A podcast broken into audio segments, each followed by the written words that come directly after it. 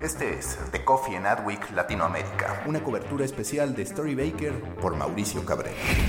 Lo mejor del marketing, los medios y la publicidad del 3 al 5 de marzo en la Ciudad de México. The Coffee, edición especial. Comenzamos.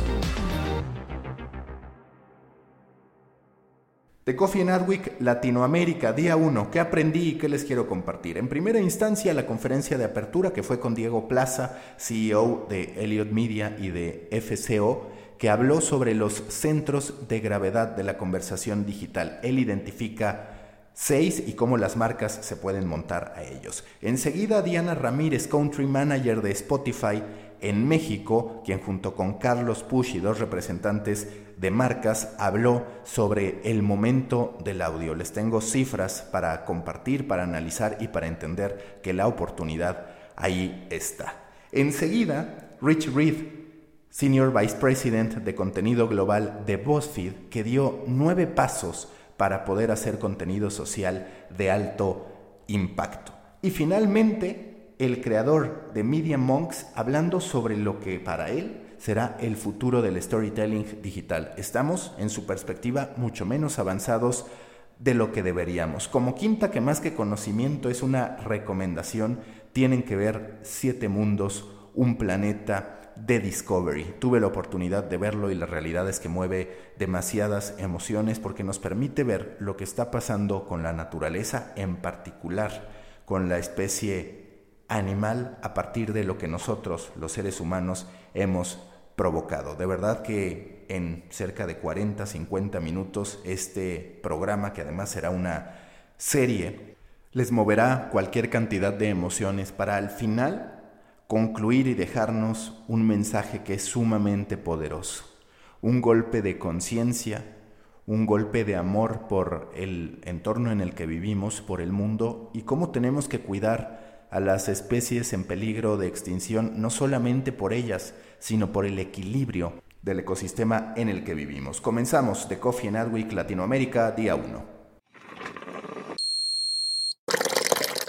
Como les comentaba Diego Plaza, director de FCO Group y también de Elliot Media, dio a conocer los que, en su perspectiva y en la de la empresa que representa, son los seis centros de gravedad sobre los que está la conversación digital, lo que configurará el 2020. ¿Y cuáles son estos centros de gravedad? Son seis. El primero, Bit for Like. El segundo, Endo Influence. El tercero, Brand Cost. El cuarto, eSports. El quinto, Líder Digital. Y el sexto, Brand Talk.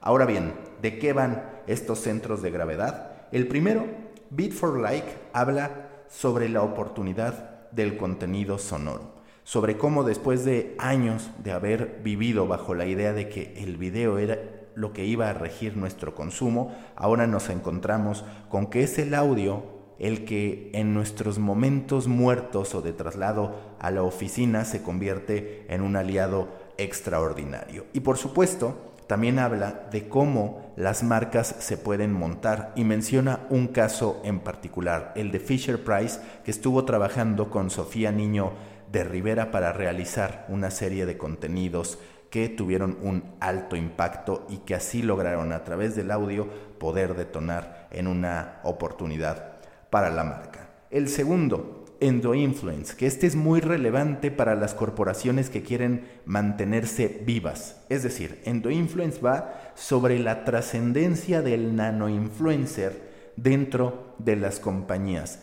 sobre cómo esta idea de que son los CEOs o los grandes directivos los que pueden enviar un mensaje a nombre de la compañía, tanto a nivel interno como externo, ya no es aplicable al 100%. ¿Y por qué ya no es aplicable? Porque ahora nos encontramos con que puede haber mucha más empatía en otros niveles de la organización a partir del conocimiento, de la pasión y de la transmisión de valores que puedan tener las personas dentro de una misma organización. Y pone como ejemplo lo que ha ocurrido con Aeroméxico, que ha empezado a generar contenidos con sus propios pilotos y demás para poder establecer una comunicación corporativa mucho más empática. En algún podcast también escuché como Miguel Mier, el COO de Cinépolis, se comunica con sus empleados a través de videos, como si fuera un contenido en redes sociales en vez de estos comunicados sumamente corporativos.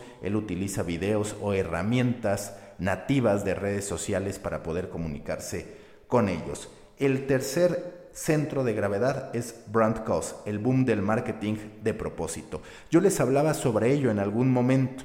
¿Y qué tiene que ver o de qué va? tanto de incrementar la conciencia del propósito al interior de una empresa, como en su momento se los comenté con el Golden Circle de Simon Sinek, que tiene que ver con no preguntarte tanto el qué, sino sobre todo y en primera instancia el por qué y también cómo se comunican esos propósitos hacia afuera, cómo se logra que una marca sea vista como un facilitador de propósitos, sueños y proyectos de ciudadanos activistas. Pone como ejemplo el caso de Coca-Cola con todo el tema del reciclaje. Siguiente centro de gravedad que también hemos comentado, el de los eSports. Los eSports tienen, de acuerdo a esta información de Diego Plaza, un valor de mercado en México de 1.800 billones de dólares.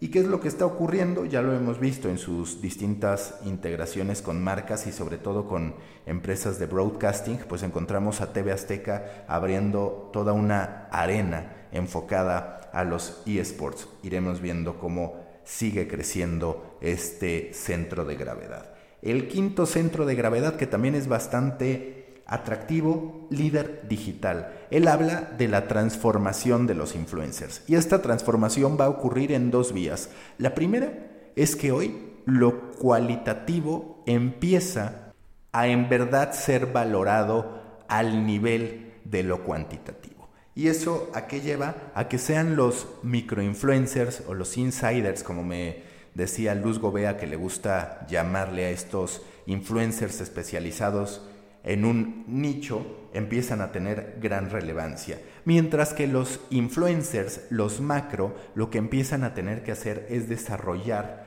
nuevas líneas de negocio, como ocurre en el caso de Luisito Comunica, que pasó de ser un referente online a uno offline con el lanzamiento de su libro que va pues directamente sobre lo que él hace, sobre sus experiencias en los distintos viajes que realiza.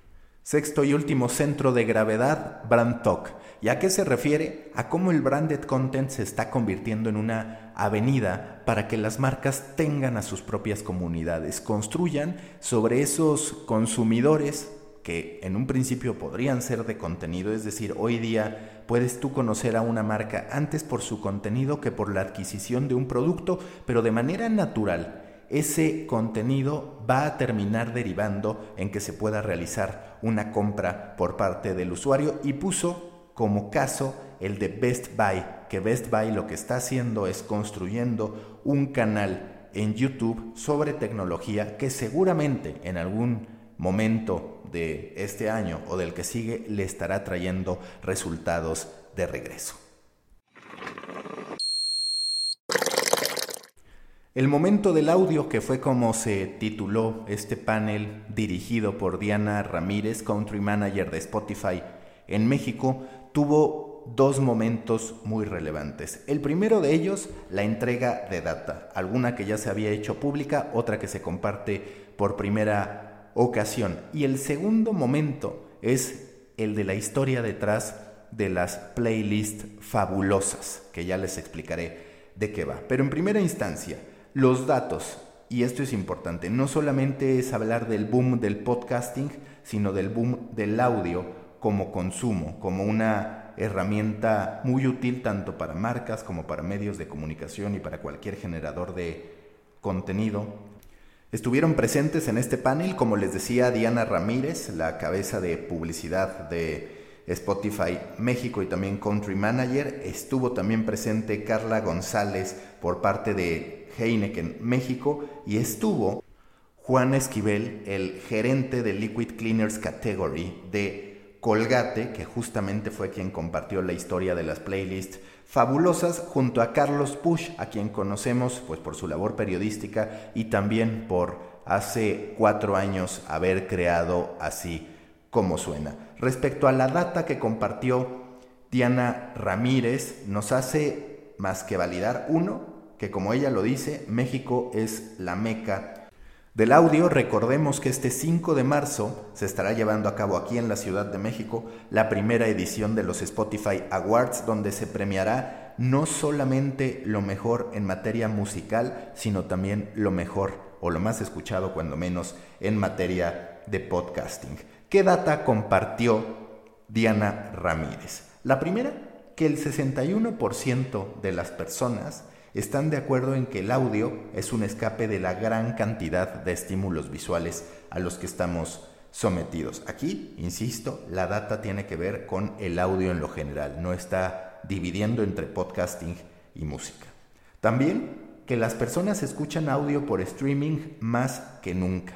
En México son 47 millones de personas las que escuchan audio digital en cualquiera de las dos modalidades, ya sea en servicio de pago o con anuncios.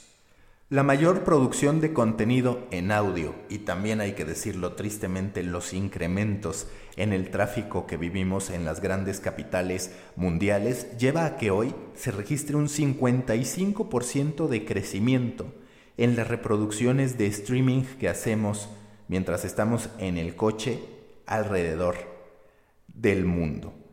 En lo que respecta a smart speakers, hay un incremento del 123% de reproducciones de streaming a través de estas bocinas inteligentes en todo el mundo. Un 93% considera que el audio es el compañero perfecto para cualquier tipo de trayecto, en particular durante la semana laboral.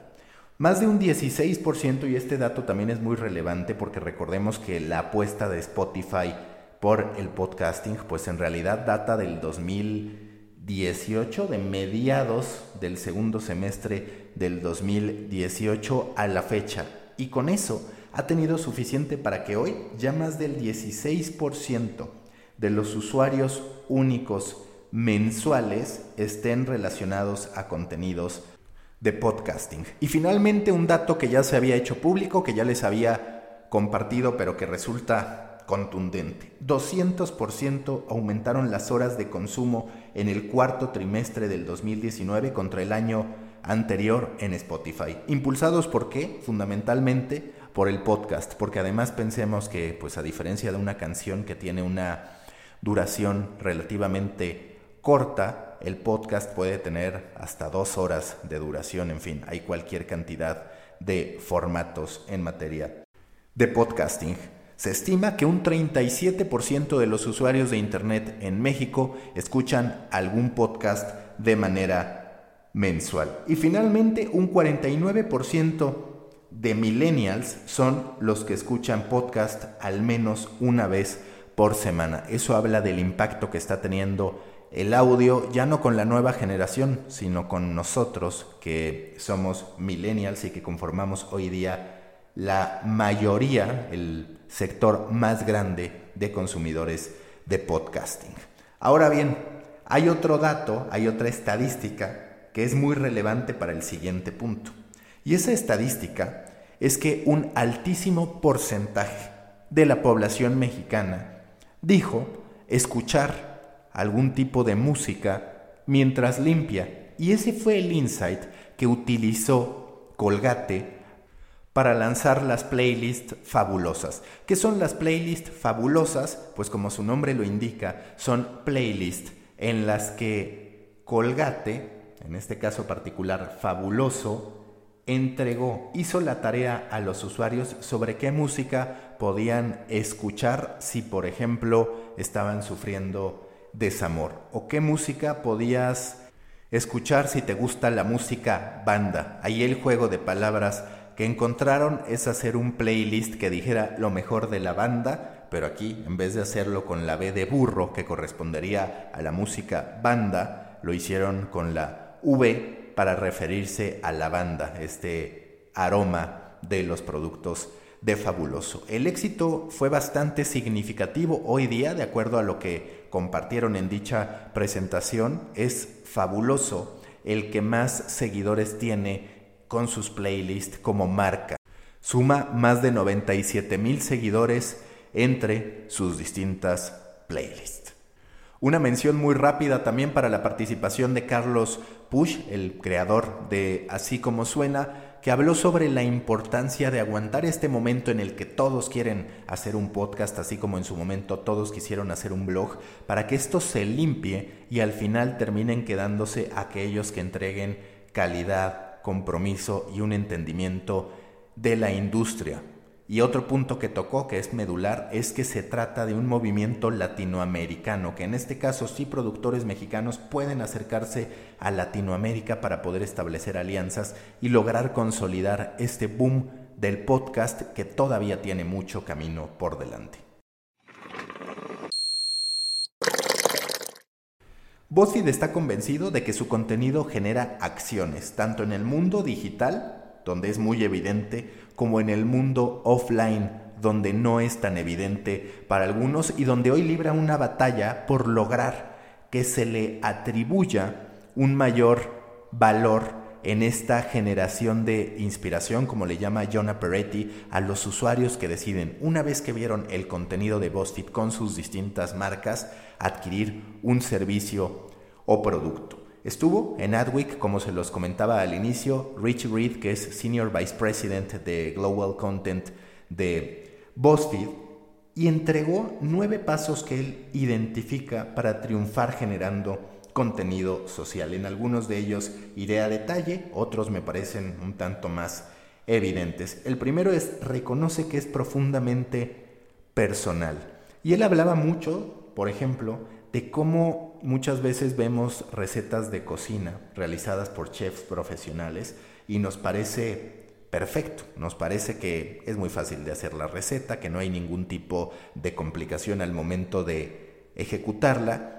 Y menciona que para ellos ha sido clave el entendimiento de lo humano, el sí mostrar todo aquello que implica para los seres humanos realizar una actividad tan común como la de elaborar una receta solamente por mencionar alguno de los puntos. Habla también de siempre estar probando y aprendiendo, de un círculo que yo llamo siempre beta, always beta, en el que hay que estar reconociendo que no tenemos la verdad absoluta y que ahí se detonan oportunidades. Conoce que no se trata solamente de una lectura y va sobre lo que les comentaba. No busques solamente que te consuman, piensa en qué va más allá de ese consumo que se pueda generar. Habla con los individuos, no con las masas. Y tiene que ver con lo mismo, con que si nosotros le hablamos a un target, con que si nosotros le hablamos a un segmento en vez de a las personas, estamos perdiendo ese sentido de pertenencia que se requiere en una época marcada por la personalización y por los deseos individuales, por estas necesidades muy particulares que cada uno de nosotros va desarrollando.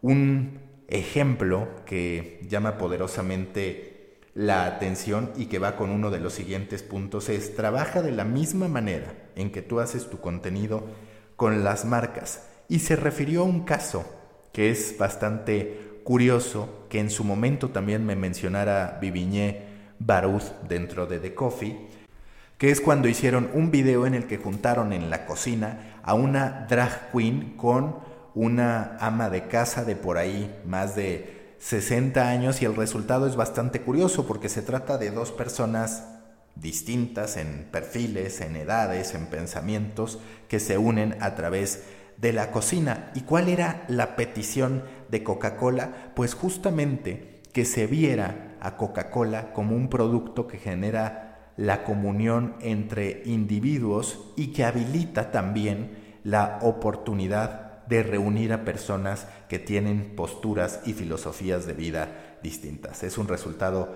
bastante curioso. Otro de los puntos es Look to Have Impact, que tiene que ver directamente con haz algo con ese contenido, con que no se quede nada más en el consumo. Adapta con tecnología, encuentra las oportunidades para la innovación inteligente y acá él habla de cómo la data tiene que acompañar cualquier esfuerzo de innovación. Es decir, no se trata solamente de tener una idea y de asumir que esa idea podría funcionar, sino también de tener la data suficiente para tú poder decidir que vale la pena realizar esa innovación y finalmente audience first. Este punto profundiza en el entendimiento, en los insights que utilizaron para lanzar Bring Me. ¿Qué es Bring Me? Es la plataforma de viajes digital más grande del mundo, de mayor crecimiento. La creó BuzzFeed a partir de dos insights. El primero, detectaron que los millennials, que hoy día representan todavía la mayor cantidad de audiencia para BuzzFeed, estaban mucho más dispuestos a pagar por experiencias que por posesiones. Y la otra es el consumo que los millennials realizan para poder encontrar qué es lo que quieren hacer. A lo largo de toda la presentación estuvo mostrando data del impacto del contenido de BuzzFeed en el mundo real y puso por ahí un ejemplo de una heladería en Estados Unidos, en un pequeño poblado de Estados Unidos, y cómo a partir de una mención en BuzzFeed terminó saturándose durante las siguientes horas e incluso en algunos casos como los establecimientos agradecen a BuzzFeed por estas menciones. Recordemos que hoy una de las avenidas fundamentales de negocio para BuzzFeed es justamente la generación de ventas de transacciones en el mundo offline o la generación, si se le quiere ver de forma menos capitalista, de inspiraciones, como las llama John Peretti.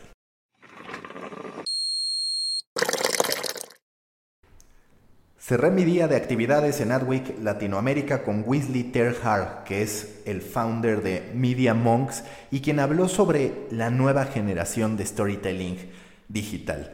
La verdad es que resultó bastante agradable su presentación, muchas personas rieron, utiliza el sarcasmo y se refirió a cómo esta supuesta innovación en la que vivimos en realidad no es tanta innovación, no es tan innovadora como pensamos.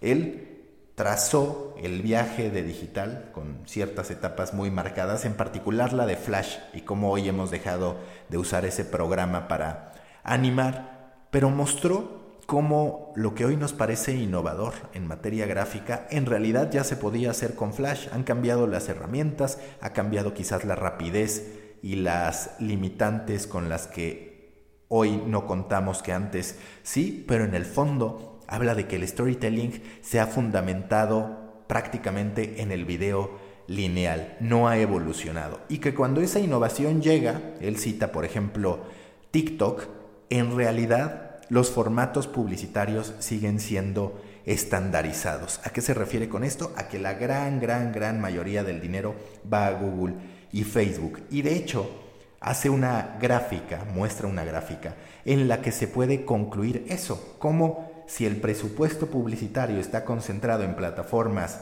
que más allá de que parezcan innovadoras por reunir a millones de personas en una plataforma social, tienen formatos que no son tan innovadores como pudiéramos pensarlo y apuesta fuerte, que sobre eso va el cierre de su presentación, por la realidad aumentada y la realidad virtual. Para él, el futuro del storytelling digital será un viaje. Digital storytelling is a journey focused on the user and creates a personal path driven by design and distinction powered by innovation. En pocas palabras, él habla de un viaje digital que tenga el foco en el usuario, que le cree un camino muy personal, conducido por el diseño y los elementos distintivos e impulsado por la innovación.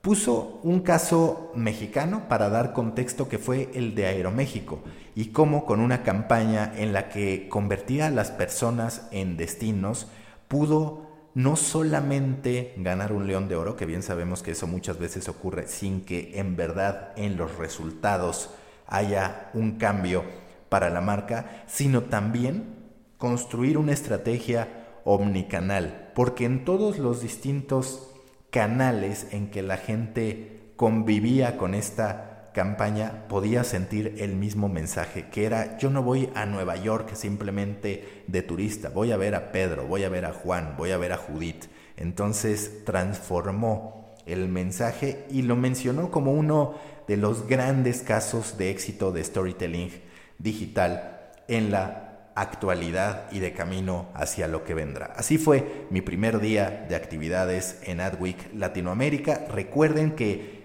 estos contenidos con gráficas, con algunos análisis adicionales, los pueden ver en mi canal de Telegram, el canal de Telegram de The Coffee Podcast. Los espero por allá, lo pueden buscar así, The Coffee Podcast. Nos escuchamos el día de mañana con el día 2 de Adweek Latinoamérica.